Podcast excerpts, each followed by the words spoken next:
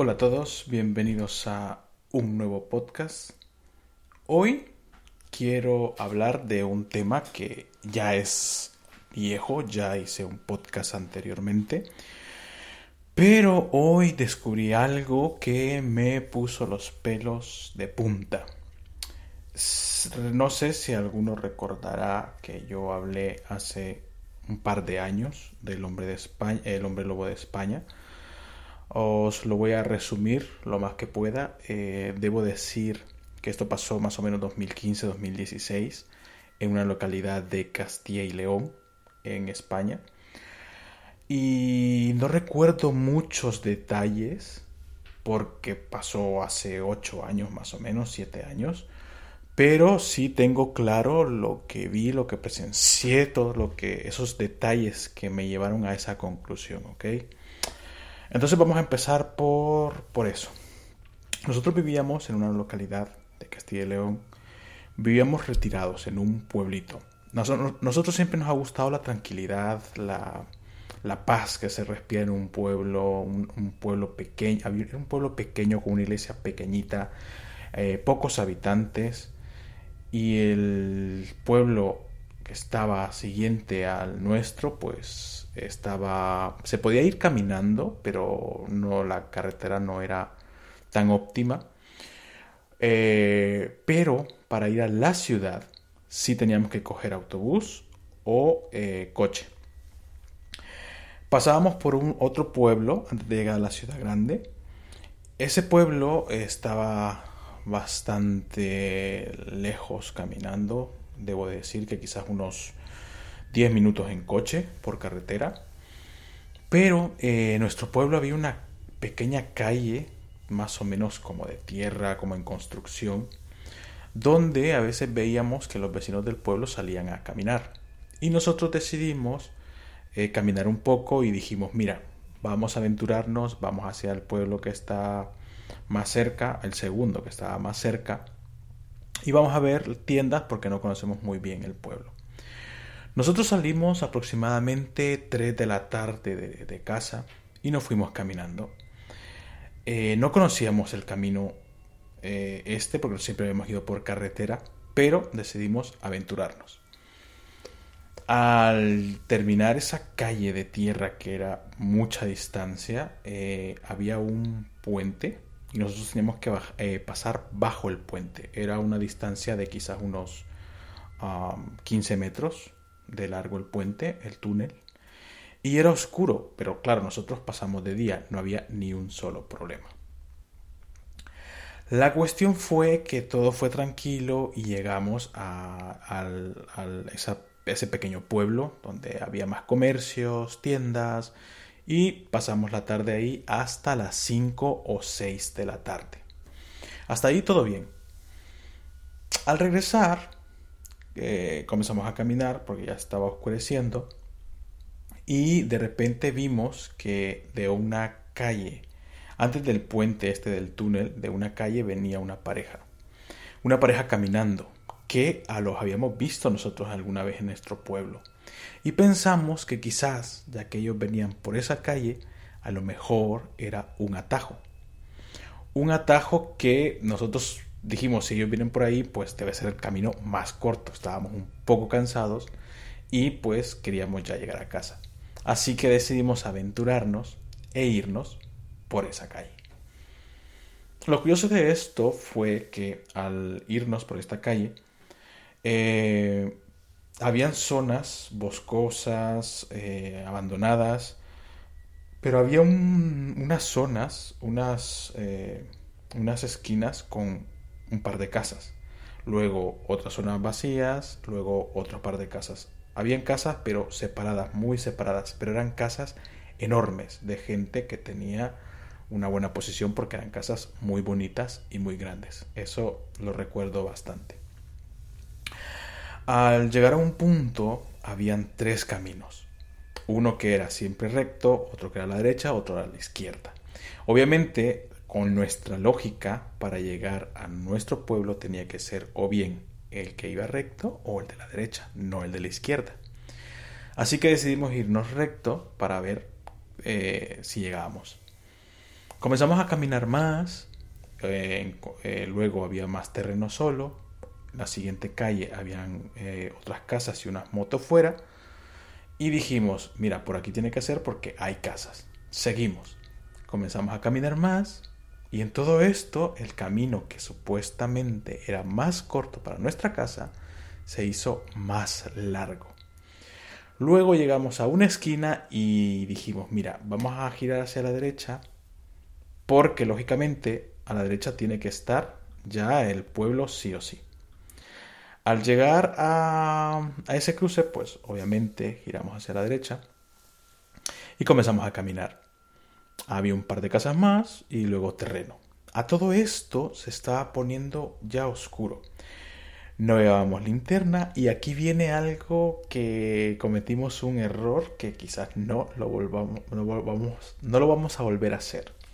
Y es que, no lo dije, y se me acaba de venir a la mente, me acabo de acordar, que al principio nosotros dijimos, mira, vamos a ir sin eh, dispositivos móviles que nos interrumpan el día. Así pasamos un momento de calidad juntos. Gran error, ninguno de los dos llevaba mm, eh, móvil.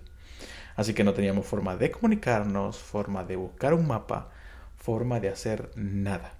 Ni sacar una linterna, porque los móviles tienen linterna. Em, en ese momento ya estaba oscuro, estaba de noche y comenzamos a caminar, sentíamos que caminábamos más.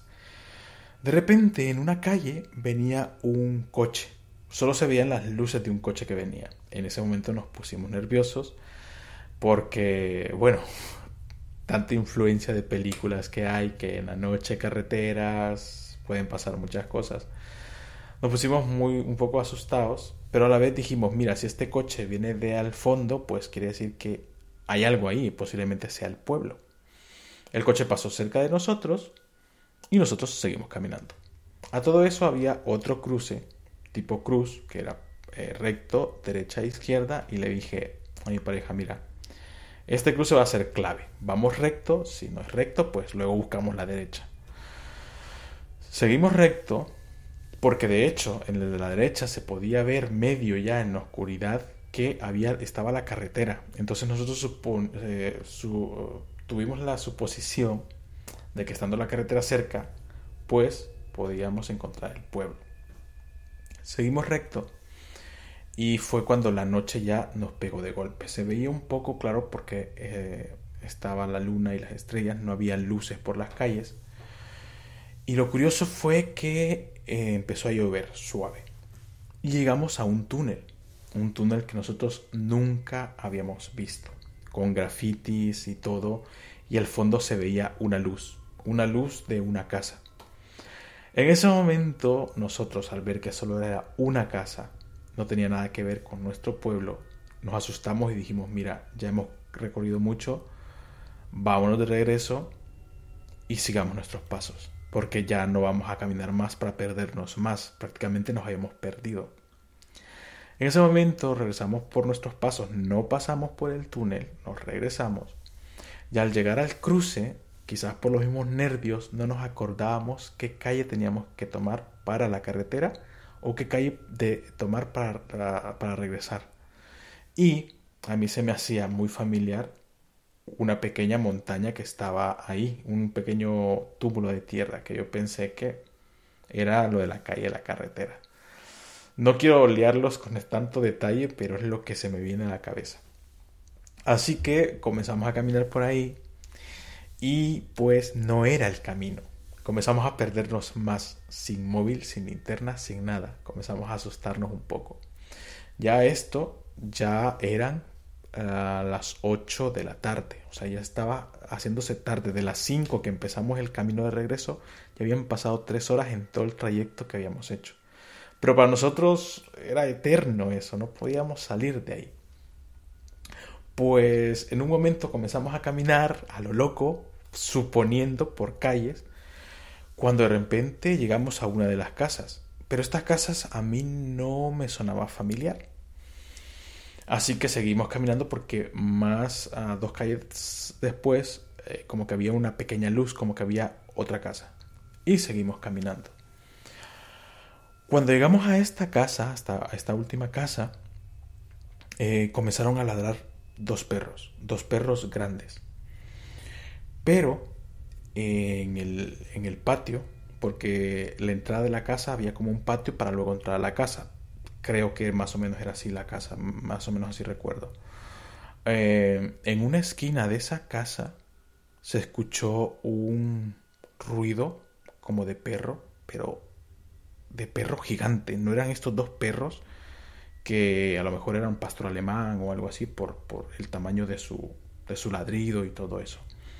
Este sonaba bestial, como una bestia, sonaba sonaba curioso, sonaba como como un animal depredador queriendo atacar, pero dentro de la casa. Entonces nosotros, ah, yo tengo que decir algo, a mí me dan miedo los perros, porque cuando era niño me mordió uno, pero eh, yo eh, comenzamos a caminar rápido para irnos de esa casa, cuando de repente escuchamos cómo ese, esa bestia subió la pared de la casa y saltó hacia la calle donde nosotros estábamos. Y al escucharse ese golpe, como que algo había caído, se escuchaba como era algo enorme, no era un perro común y corriente, sino como un perro gigantesco. Y nosotros comenzamos a caminar más rápido y en todo eso, ese ser que no logramos ver, pero sí comenzaba como a hacer ruidos como de bestia grande, no de perro, eh, comenzó a correr un poco hacia nosotros, pero luego como que giró y se regresó. Pero en la oscuridad, a pesar de que estaba oscuro, pero como había estrellas y luna, se pudo ver cómo se levantó una cortina de, polvo. Recordar que eh, os comenté que esas calles eran de tierra. El levantar de ese polvo era como que si un coche hubiese pasado y hubiera levantado esa cortina de polvo. La verdad que fue un poquito aterrador. En ese momento, nosotros, pues, aceleramos más el paso. Y no sé cómo logramos salir de ahí. Logramos salir de ahí. Llegamos al, al punto inicial, donde estaba el otro, el puente donde habíamos pasado cuando íbamos de casa hacia el pueblo. Pero íbamos con el corazón en la mano y ese, puente, ese túnel estaba oscurísimo. Y yo solo escuchaba como pasos, como pasos y como sonido como que alguien había ahí. Yo recuerdo que en ese momento le agarré la mano a mi pareja, la puse detrás de mí, comenzamos a caminar rápido y le dije, agárrate de mí. Comenzamos a caminar. Si yo te digo sigue y no ves atrás, sigues y no ves atrás. No tanto Ah, por lo que habíamos visto lo de la bestia, aunque sí tenía ahí un poquito de expectativa, pero también pensé que a veces debajo de los puentes hay personas que viven ahí, o incluso puede haber gente criminal, gente que se droga, pues gozando de lo lindo ahí. Así que por eso también temía. Al final solo escuchamos como que alguien caminaba unos pasos de una persona, ya no era de esta bestia, sino que de una persona normal, pero nunca vimos a nadie. Seguimos caminando, pasamos ya por la calle de tierra, ya eran, a todo esto como las 10 de la noche, 10 y algo, estaba viviendo un poco. Llegamos a casa y nos encerramos y fue una historia para contar, fue una historia muy curiosa. Antes de llegar al punto donde quiero llegar, eh, deciros que el día siguiente, esto fue cómico porque el día siguiente estuvimos recorriendo el pueblo, una zona que no conocíamos. Y curiosamente llegamos a un túnel, un túnel que después de, si nosotros pasábamos por ese túnel, era el túnel donde nosotros estuvimos, que no quisimos pasar por no arriesgar y no perdernos más. Es decir, que cuando ya pensábamos que estábamos perdidos totalmente, estábamos a un par de metros de llegar al pueblo. Fue algo cómico el que el día siguiente nos reímos, pero eh, el día anterior fue escalofriante. A todo esto, ¿por qué os cuento nuevamente este, esta historia? Hoy estaba un poco aburrido en la tarde y comencé a ver unos videos de YouTube, unos que me recomendaba. Y en un canal de Discovery me salió eh, un video de un hombre que relataba una historia de un hombre lobo. Y se me hizo muy curiosa y la quise ver. Era en Estados Unidos. Eh, voy a contar la historia, la voy a resumir también Resulta que este hombre ya es mayor, pero en los años 80 más o menos, él trabajaba en una tienda de ropa y él cuenta que llegaban muchas personas ahí y muchas chicas jóvenes y guapas. Y a él le encantaba ligar con las chicas. Hubo una que le llamó bastante la atención y él iba bien chulito, bien, bien seguro de sí. Y le dijo que eh, por qué no salían. Y la chica solo lo vio y comenzó a sonreír me imagino que por educación o algo. Le dijo, bueno, dame tu número. Y ella solo se agachó y no le, no le, no le dio nada. Luego le dijo, bueno, dame tu dirección y pues paso a recogerte. Él seguro de que tenían una cita. La chica, a lo cual le dijo, eh, ¿conoces el parque tal, el parque X? No voy a mencionarlo, el parque X. Le dijo, no, no lo conozco. Mira, y le dio la dirección. Está más o menos por aquí y yo vivo a dos calles de ese parque. A las 5 de la tarde yo te veo ahí. Y el hombre, feliz, pues decidió arreglarse y a las 5 de la tarde se fue a ese parque. Cuando llegó a ese parque, que era un parque boscoso con una cancha de básquetbol, él se sentó en la cancha de básquetbol a esperar a esta chica, a esperar su cita. Cuando se sentó ahí, estaba un chico jugando al baloncesto. Él comenzó a sacarle plática, le dijo, ¿quieres jugar? Él le dijo, no, no quiero sudar porque estoy esperando a una chica, es una cita y no quiero estar sudado. Pasó las horas, de 5 llegó a las 7 de la tarde y le dijo, parece que tu cita no va a venir. Y le dijo, ¿juegas? En eso llegaron dos amigos más de él, ya eran tres, y él ya decidió jugar. Eran cuatro jugando baloncesto. Comenzaron a jugar los cuatro, él decepcionado por la cita, pero a la vez, pues se estaba divirtiendo con nuevos amigos.